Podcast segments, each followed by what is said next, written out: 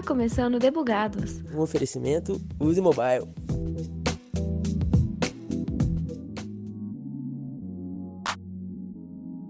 Criar um aplicativo não é apenas desenvolvimento.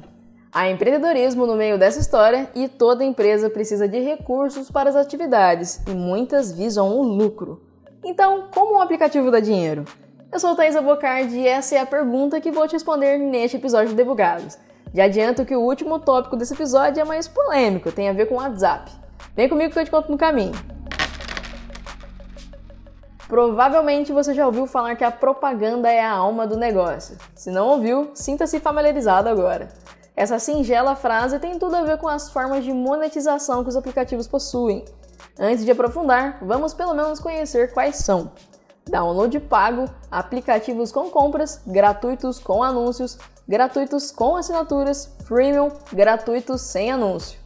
Provavelmente agora você deve estar se perguntando, ué, uai, se você for mineiro, aplicativo de graça e sem anúncio? Exatamente. Esse é o caso do Signal, aplicativo concorrente ao WhatsApp que ganhou um bom volume de usuários depois das novas políticas do Zapperson. Mas vou chegar nesse assunto depois.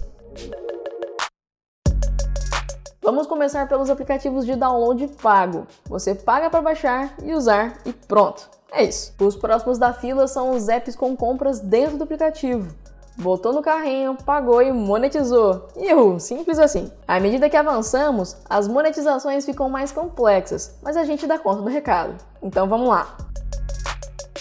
Aplicativos gratuitos e com anúncios. A proposta já é bastante intuitiva, mas como esses anúncios funcionam é um motivo de dúvidas. Se você não é familiarizado aos ads, saiba que é possível ganhar por impressões ou cliques. As impressões são as aparições dos anúncios, ou seja, cada vez que o anúncio surgiu na tela do usuário. Os cliques são essas aparições que foram clicadas. A lógica é semelhante ao de um outdoor. Você, dono do outdoor, cobra um valor para o anunciante disponibilizar a sua propaganda. A diferença do outdoor para o aplicativo é que você não recebe integralmente este pagamento. Parte do valor pago pelo anunciante vai para o intermediador. Se você estiver usando o AdMob, a plataforma de anúncios de apps do Google, uma parte desse valor vai para o buscador. Os anúncios podem ser de diferentes formatos: banner, intersticial, vídeo premiado e nativo. O nativo é aquele anúncio que vem adaptado à identidade visual do aplicativo. Geralmente eles são mais bonitos e não interferem no layout do app.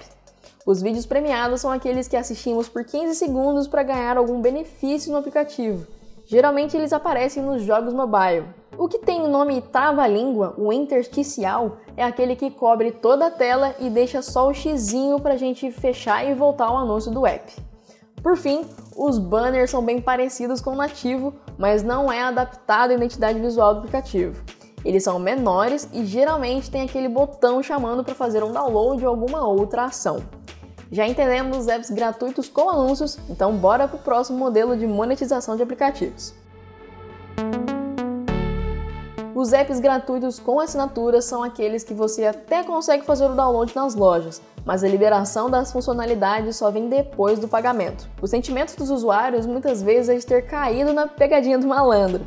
Então, para evitar o aumento da taxa de desinstalação, os apps também recorrem à possibilidade de liberar todas as funcionalidades por um tempo determinado, aquele famoso teste, como é o caso da Netflix. De forma parecida, há também o modelo freemium, a palavra é uma combinação de duas palavras em inglês. Free, de grátis, e Premium. Vamos pegar o Spotify de exemplo então. Nós conseguimos usá-lo de forma gratuita, sem problemas. Mas o sem problemas aqui é meio entre aspas, porque os anúncios acabam perturbando quando a gente quer ouvir a música sem interrupção.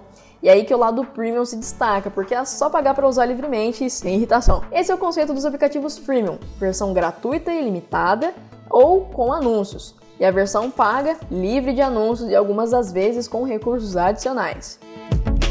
Chegamos aos aplicativos de download gratuito e sem anúncios. E aí, como que eles ganham dinheiro sem a propaganda? Existe uma corrente de pensamento que diz: se você não paga pelo produto, você é o produto. Em partes, essa afirmativa tem um fundo de verdade. Janeiro trouxe uma grande polêmica: o WhatsApp com a nova política de privacidade para compartilhar dados sensíveis com o Facebook. A plataforma, inclusive, convida os usuários a se retirarem dela caso não aceitem os termos. As primeiras impressões que temos com isso é: meus dados, vão ser vendas, vendas no, Facebook. no Facebook. E não que o WhatsApp, WhatsApp abusado, abusado, nem me dá opção. opção. Mas calma lá. Primeiro, que as informações a serem compartilhadas são as que geramos ao conversar com contas comerciais. E a criptografia de ponta a ponta se mantém de pé. Então, digamos que o segredo é só não conversar com contas comerciais e tudo certo. Mas, em partes, podemos sim especular que nossos dados serão convertidos em vendas de alguma forma, seja eles convertidos em um painel analytics, personalização de anúncios, entre outras opções. Essa movimentação para o lado do WhatsApp migrou muita gente dessa plataforma para o concorrente Signal, também gratuito.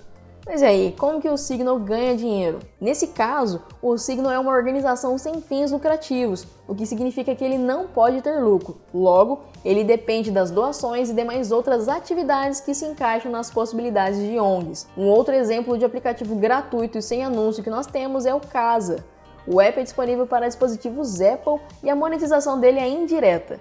O aplicativo serve para conectar dispositivos compatíveis com o HomeKit para a automação das casas. Então, digamos que você precisa gastar uma grana com a Apple antes e aí o app vem de graça, né? Um brinde, digamos assim. Em resumo, os aplicativos gratuitos e sem anúncio ganham dinheiro de forma diferente do escopo dos demais apresentados e de uma forma indireta.